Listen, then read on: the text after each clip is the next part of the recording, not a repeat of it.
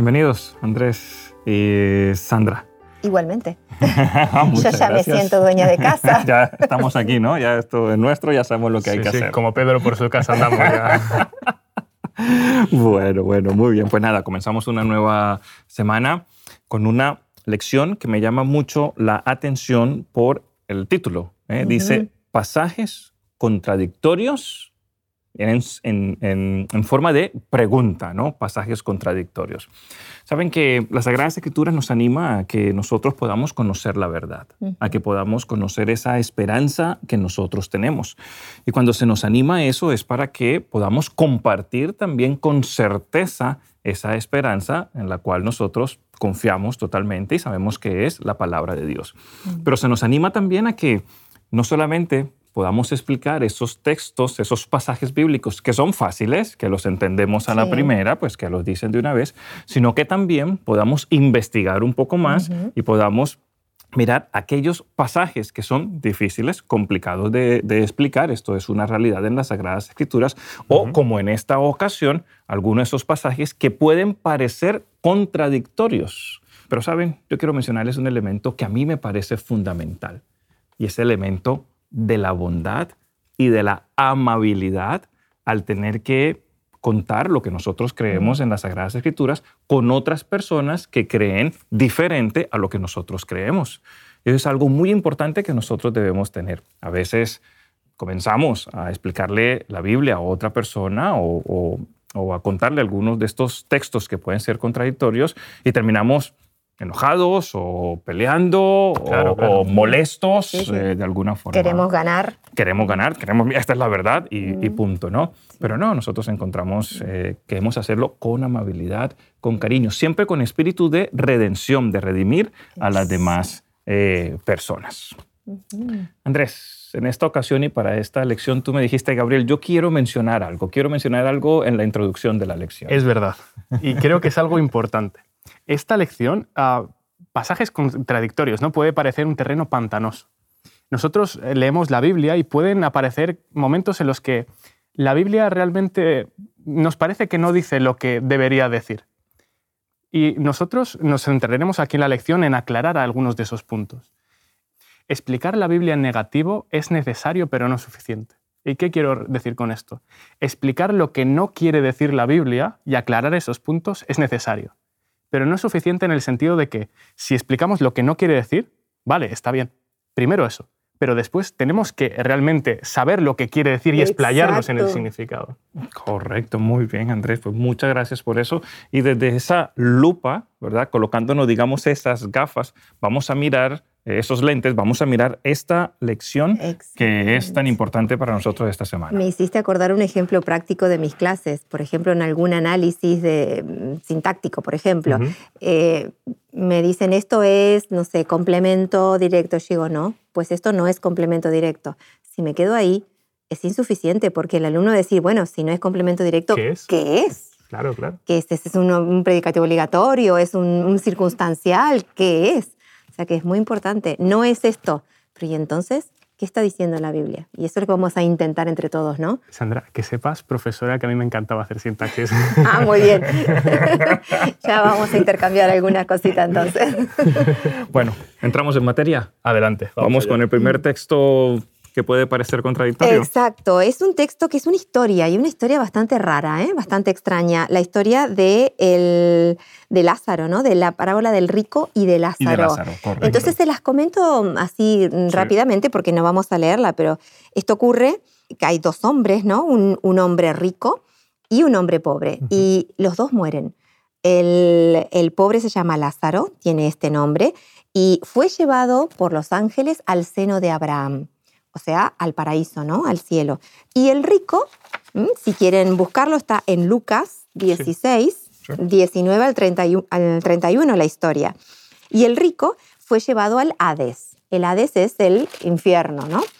Eh, se comenta que el rico que está en el infierno empieza a sentirse muy incómodo y le pide a Abraham que por favor envíe a Lázaro, al pobre, hasta el infierno, que, que moje la punta de su dedo en agua y que por favor alcance la punta de su lengua porque está ardiendo, porque claro, está muy mal en este estado en el infierno. Y Abraham se niega y le dice que no, le explica que él ya ha tenido su oportunidad, sus riquezas en vida y que ahora le toca ese tormento. En cambio, Lázaro le toca ahora la o sea, buena vida. Y que además hay mucha distancia entre ellos, entre el, cielo, el paraíso, y hay una cima, cima con ese, sumamente profunda, ¿eh? que los distancia con, con el rico. Entonces el rico pide otro favor. Dice, bueno, ya que no me puede alcanzar agua, que por lo menos Lázaro vaya a mi familia y que les advierta que hay un destino horrible para que ellos no estén pasándolo, no pasen lo mismo que yo. Y Abraham le dice, pero no es necesario si tu familia tiene a Moisés y tiene a los profetas. Y el, el, rico insiste, argumenta, dice, no, no, pero es que si alguno de los muertos, como Lázaro, si alguno de los muertos va a ellos, se, van a arrepentir. Y Abraham le dice, no, no, no, dice, si no oyen a Moisés y a los profetas, ni a los muertos van a oír. parafraseando ¿no? toda esta, esta parábola. Así que es, es una parábola muy rara. Jesús hablando del paraíso, del infierno. Del Sí, sí, de los muertos. De los muertos que van y vienen. es muy extraño, ¿no? Este es uno de los primeros pasajes que vamos a comentar. porque Claro que sí. Andrés, ¿por qué esta parábola? no eh, no es una descripción literal de la vida después de la muerte. Pues mira, yo cada pasaje de esta lección lo, lo he dividido en dos. La parte negativa, entre comillas, lo que no quiere decir, la parte positiva, lo que sí que quiere decir. La parte negativa, vamos a hablar de lo que no quiere decir este pasaje. Cristo, en palabras de, de vida del gran maestro, Ellen White menciona que Cristo estaba haciendo frente al público en su propio terreno. Es decir, Jesús era un predicador que se adaptaba a su público. La doctrina de un estado de existencia consciente entre la muerte y la resurrección era sostenida por muchos de aquellos que estaban escuchando las palabras de Cristo. Es decir, Jesús era consciente de que el público al cual estaba hablando doctrinalmente estaba enfermo, estaba mal. Pero él no, le interesa esto, no le interesa aclarar puntos doctrinales, sino que lo, que lo que le interesa es presentar la salvación al público. Mm. Y dice Ellen White, sostiene, el Salvador conocía estas ideas e ideó su parábola de tal manera que inculcara verdades importantes por medio de esas opiniones preconcebidas. Es decir, Jesús reconoce que esas personas doctrinalmente, teológicamente, están mal, están en una posición que es errónea, pero lo que a él le interesa es inculcar las verdades importantes de salvación. Lo primero, inculcar la salvación. Después ya vendrá lo otro que también es importante para entender la totalidad de, la verdad bíblica. Ok, eso en relación a lo negativo, pero en relación a lo positivo, ¿qué quiere decir Jesús con esta parábola? Dos puntos. En primer lugar, la vida presente es aquella que marca mi destino eterno. Exacto. Yo después de la muerte no podré hacer nada porque no seré consciente, no podré mm, suplantar las decisiones que tomé en esta vida, por lo tanto, lo que vivo hoy, hoy es el día de salvación, repetíamos en las anteriores lecciones. Y en segundo lugar, una inversión de clases. Puede que Lázaro no hubiera sido esa persona atrayente a los ojos del mundo mientras estuvo en vida, pero en el cielo era una persona que, tenía una posición ah, bonita delante de, los seres celestiales. Por lo tanto, podemos citar ese versículo de 1 Samuel 16, cuando dice Dios, no mires la apariencia, sino mira el corazón puede que las personas más reconocidas aquí en la tierra no sean esas personas reconocidas a los ojos de Dios, sino que las personas más humildes sean las mayores a los ojos de los seres celestiales o, los seres divinos. O sea que los criterios de, situación social o de conocimiento o de dinero o situación económica no son criterios para la salvación. Para nada, para, nada. No tienen nada que ver con la salvación.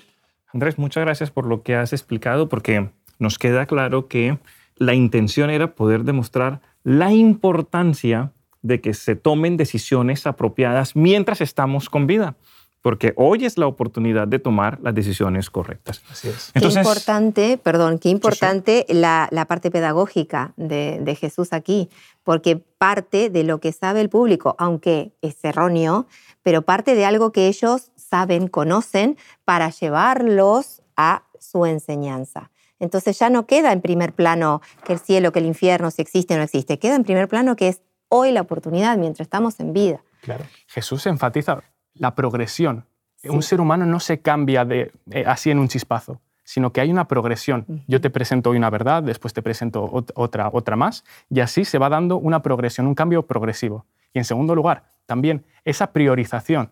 Yo priorizo las verdades más importantes para que de tal manera puedas tener lo esencial y ya iremos puliendo, puliendo todo. El resto. Entonces, ¿por qué es tan importante tomar las decisiones correctas hoy? Hay solo una oportunidad, el hoy. Es solo una vida. Mm, exactamente, solo una vida. No tenemos oportunidad de cambiar nuestro destino eterno después de la muerte. Todo lo que hagamos aquí, en esta tierra, mientras vivimos, eso es lo que cuenta. Si aceptamos a Cristo, eso es lo que cuenta. Si rechazamos a Cristo, eso es lo que cuenta. Y por eso Jesús le decía, dile a tus familiares que lean la ley de Moisés, que hagan la ley de Moisés, en otras palabras, que estudien la Biblia ahora que tienen la oportunidad. Ellos que están vivos, que tienen la oportunidad, es hoy la oportunidad de hacer lo que el Señor nos pide que hagamos. Y acá hay otra, otro puntito de lo que sí quiere decir esta, esta parábola, porque menciona a Moisés y, me enseña a los profetas, está hablando también, eh, se está relacionando con el, plan de salvación, está tratando de conectar con Jesucristo, que sepan eh, el plan de salvación. Eh, o sea que está todo muy conectado y que seguramente Jesús poco a poco iba a ir llevándolos ¿no? a, que, a que conozcan esta verdad. Muy bien. ¿Os parece si pasamos a otro texto? Y es un texto que conocemos un poco más. ¿Eh? ¿Os acordáis ahí a Jesús, verdad? Está en la cruz del Calvario eh, y tiene un ladrón que está al lado de él, eh, que comienza a sentir esa necesidad de la salvación y Jesús le dice unas palabras preciosas, hermosas, llenas de esperanza, pero que lamentablemente las confundimos o son contradictorias. Sandra, ¿nos puedes decir cuáles son? de cierto te digo, hoy que estarás conmigo en el paraíso. Y, lo he entonado mal, a propósito. lo he entonado mal a propósito. Sí, este es uno de los textos que más eh, se utilizan para argumentar a favor de la inmortalidad, ¿no? De, hacer... Del alma. Exacto, del alma. Muy bien. ¿Quieres empezar tú con la parte que no dice? A ver, yo simplemente voy a puntualizar aquí un aspecto que menciona el pastor. Ángel Manuel Rodríguez en un artículo suyo. el texto original en griego no tiene signos de puntuación, comas, dos puntos, puntos como, como, conocemos nosotros en el idioma español, sino que estos fueron añadidos en el siglo XV después de Cristo.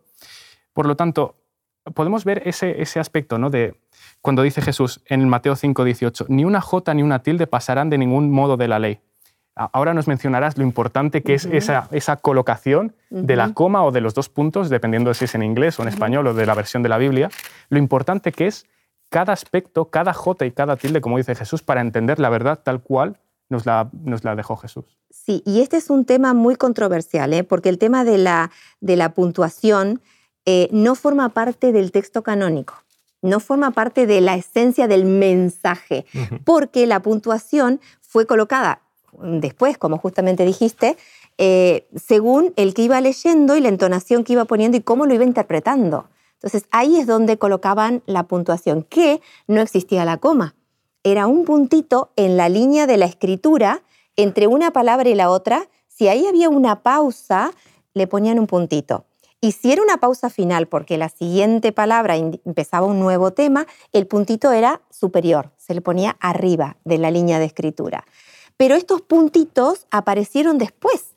Entonces, eh, es cierto que la concepción generalizada eh, tenía que ver con esto de la inmortalidad del alma. Entonces, en la época de las transcripciones estaba esta... Este, Invitaba a Exacto, este virus, ¿no? Los autores. Este virus de la inmortalidad tenían ese concepto. pero gramaticalmente eh, según el estudio de Paroschi, eh, Wilson Paroschi es un teólogo que trabaja en, la Universidad de Brasil. Él no habla de los puntos ni de las comas, él habla del adverbio hoy, de la posición y la lección hace mención a esto. Entonces busqué el artículo original de donde se sacó este comentario y es muy, muy interesante porque en griego el adverbio hoy puede estar modificando, puede estar relacionándose al verbo que está antes a hoy, eh, hoy o semeron, el, adverbio, o al verbo que está después. Entonces no hay una forma de ponerlo de manera correcta, porque puede ser cualquiera de las dos formas.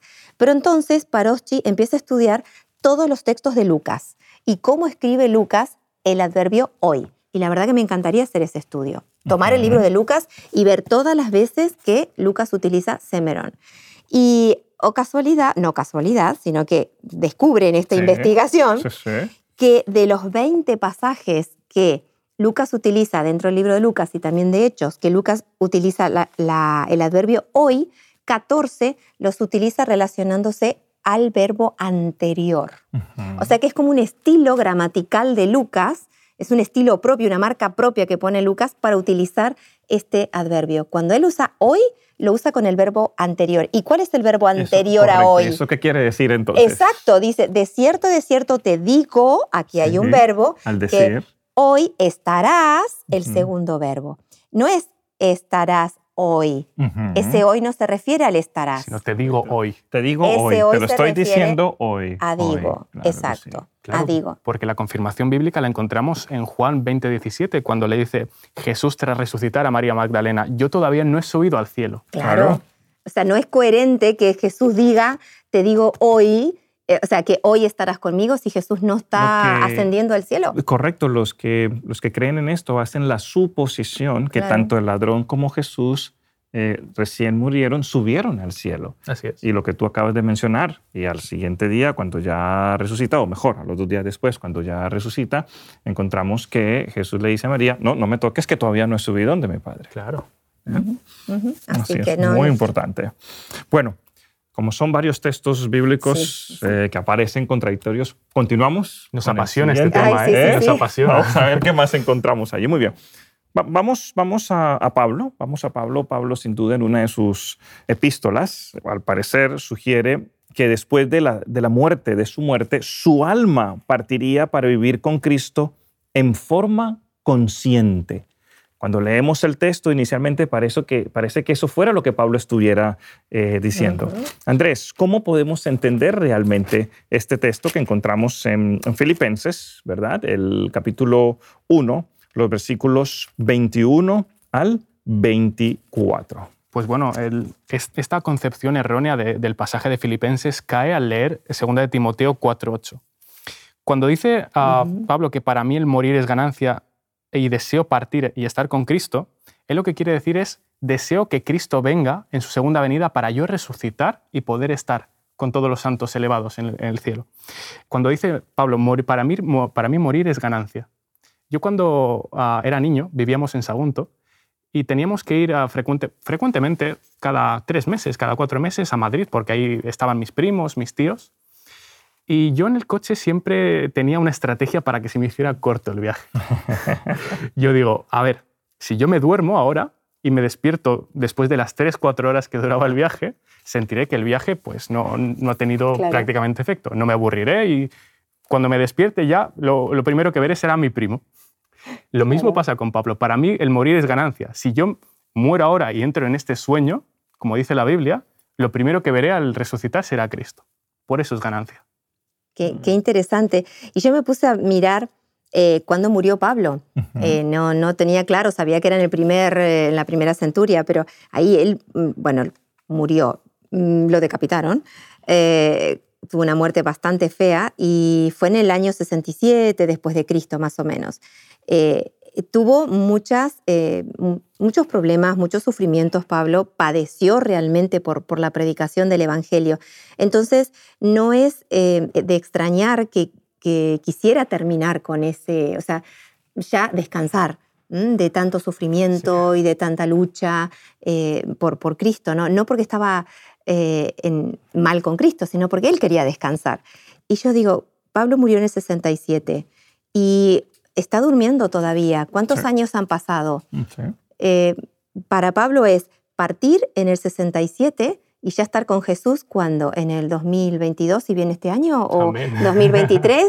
¿Cuántos años han pasado? Para Pablo no existieron. Es partir en el 67 y estar con Jesús en el 2000 y tanto y, Dios quiere que sea muy pronto. Esos 2000 años que hay entre medio para Pablo no cuentan. Se le han pasado volando. Pablo. Se le han pasado volando, exactamente. Y eso es lo que significa este pasaje, que entre la muerte y la resurrección, como no hay vida consciente, el tiempo no cuenta. Por eso son los dos momentos conscientes, uno detrás del otro. Entre medio, inconsciencia total.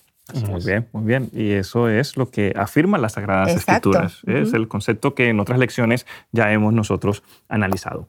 Vamos a seguir al, siguiente eh, texto, vamos a hacerlo rápidamente. Es el texto que encontramos en Primera de Pedro capítulo 3 y especialmente nos vamos a enfocar en los versículos 19 y 20.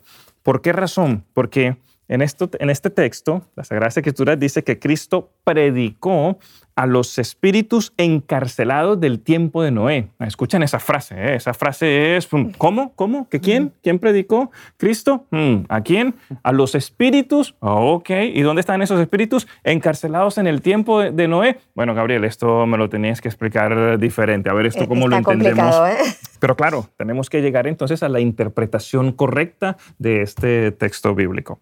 Andrés yo le quería decir a Sandra, como profesora, y reitero que a mí me gustaba mucho lengua, aquí se nos presenta una figura retórica, que es la sinécdoque. Cuando se habla de los espíritus encarcelados, el término espíritu hace referencia a aliento. Y es como decir cuando vamos a un restaurante, oye, hay que pagar 10 euros por cabeza. No nos estamos refiriendo a que una cabeza pague 10 euros, sino que estamos nos estamos refiriendo a que una persona entera pague 10 euros. La sinécdoque es coger la parte por el todo, coger la cabeza como si fuera la persona entera. Y es lo un mismo. 10. Un 10 en, un 10 en español. Muy bien. Y, y, es lo que pasa aquí. Se utiliza el espíritu, esa parte del ser, como el todo. Claro, muy bien, muy bien explicado. o sea que son personas. Estamos hablando de personas. Ahora, antidiluvianas. Es correcto. ¿Cómo es la cosa? Correcto, vamos a mirar entonces qué es lo que se nos presenta allí. Lo que nosotros encontramos ahí en las, en las Sagradas Escrituras y que después el texto lo menciona, permítanme, si os parece bien, eh, abrir las Sagradas Escrituras rápidamente. Primera de Pedro. Primera de Pedro. ¿Verdad? Vamos a ver, buscarlo aquí, capítulo 3, correcto. Versículos 19 y 20. Vale, aquí estamos. Muy bien.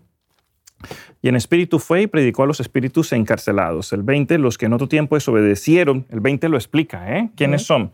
Los que en otro tiempo desobedecieron cuando una vez esperaba la paciencia de Dios en los días de Noé, mientras se preparaba el arca en la cual eh, pocas personas, es decir, ocho, fueron salvadas por agua. Esto refleja, sin duda, que cuando se habla de esos espíritus encarcelados no eran espíritus como tal, sino que eran aquellas personas que no escucharon el, mensaje de Noé. No em, tuvieron en cuenta todo lo que Noé les estaba predicando, les estaba diciendo. Y cuando encontramos este mensaje de Cristo o esa reflexión de quién es Cristo, sin duda es Noé mismo quien tuvo la oportunidad de predicarles a ellos directamente. Entonces, con el Espíritu de Dios. Con el Espíritu de Dios, correcto. Es una referencia a Noé en la predicación que él estuvo. Gabriel, y permíteme explayarme porque quiero un 10 plus. Encarcelados hace referencia a la figura retórica de la metáfora. Presenta el pecado como una cárcel. Exacto. El espíritu, la persona, está encarcelada, es decir, la persona pecadora a la que predicó Noé bajo el poder y la cárcel de la naturaleza pecaminosa. Y, las, y, los seres vivos estos está con, con, la palabra neuma, que significa seres vivos que pueden escuchar y aceptar la invitación de la salvación. Así son personas Así a las que Noé predicó y la fidelidad de Noé en esa predicación. A eso se refiere este pasaje. Así es. Muy bien. Em, tenemos un pasaje más Está bien, me gustaría que lo, que lo viéramos. Em, tenemos el tiempo limitado, déjenme que se los diga así, pero para que lo podamos ver rápidamente. Apocalipsis capítulo 6, versículos 9 em, al 11, ¿verdad? Hablan acerca de esos, esos, esas almas, esos santos, ¿verdad? Que estaban clamando a Dios en su trono. Em, ¿Qué podemos decir eh, al respecto? Claro, esto confunde muchísimo porque da la sensación que son almas que están ya en el cielo. Pero claro, al hablarse de, em, de mártires, se está hablando de sangre, de sacrificio, eh, se refiere a el, al altar del holocausto, no al altar del incienso. ¿Y dónde está el altar del holocausto? ¿O dónde estuvo? Aquí en la tierra. No va a haber altar de holocausto en el cielo. ¿Mm? Entonces, estas almas que están bajo el altar son esas, esas personas que murieron por fidelidad a Cristo y que su, su, sangre fue derramada como sacrificio eh, por, por, por, esa fidelidad, ¿no? Y fueron derramados alrededor del el altar del holocausto. Esta escena es una escena ubicada en la tierra. Así es. Y simboliza esa obediencia, ese sacrificio de muchas personas que han perdido la vida por eh, su fe. Sandra, y permíteme puntualizar una, cosa que menciona el comentario bíblico adventista, que es reglas para interpretar una profecía simbólica. Nosotros cuando, cuando tratamos una profecía tenemos que darnos cuenta que no es una representación de la realidad literal, sino que es simbólico. Y otra, otro aspecto es que los elementos de la visión tienen diferente grado de relevancia, como pasaba en las parábolas de Jesús. Hay elementos más relevantes que son los que sostienen la profecía simbólica, y otros elementos que son simplemente un marco de fondo. Nos vamos a encontrar también más adelante en nuestra vida como cristianos cuando estudiemos con versículos que podrían parecer contradictorios. Y yo quiero invitarlos, invitar también a los televidentes para que sigamos investigando las Sagradas Escrituras. Pidámosle sabiduría a Dios para que el Señor nos indique cuál es la interpretación correcta y sobre todo cómo eso nos puede ayudar en nuestra vida espiritual. Andrés y Sandra, muchísimas gracias por vuestro tiempo, por haber hecho este análisis tan importante y tan bueno. Que el Señor os bendiga y nos vemos la próxima semana. Con ganas, con ganas. Muy bien. Hasta luego. Hasta luego. Hasta luego. Te invitamos a tener una experiencia más allá del sábado, convirtiendo tu unidad de acción en una iglesia hogar, en donde la Biblia, la oración intercesora, la fraternidad y la testificación sean vuestro estilo de vida. Así experimentaremos un poder renovador en la iglesia y en el cumplimiento de la misión.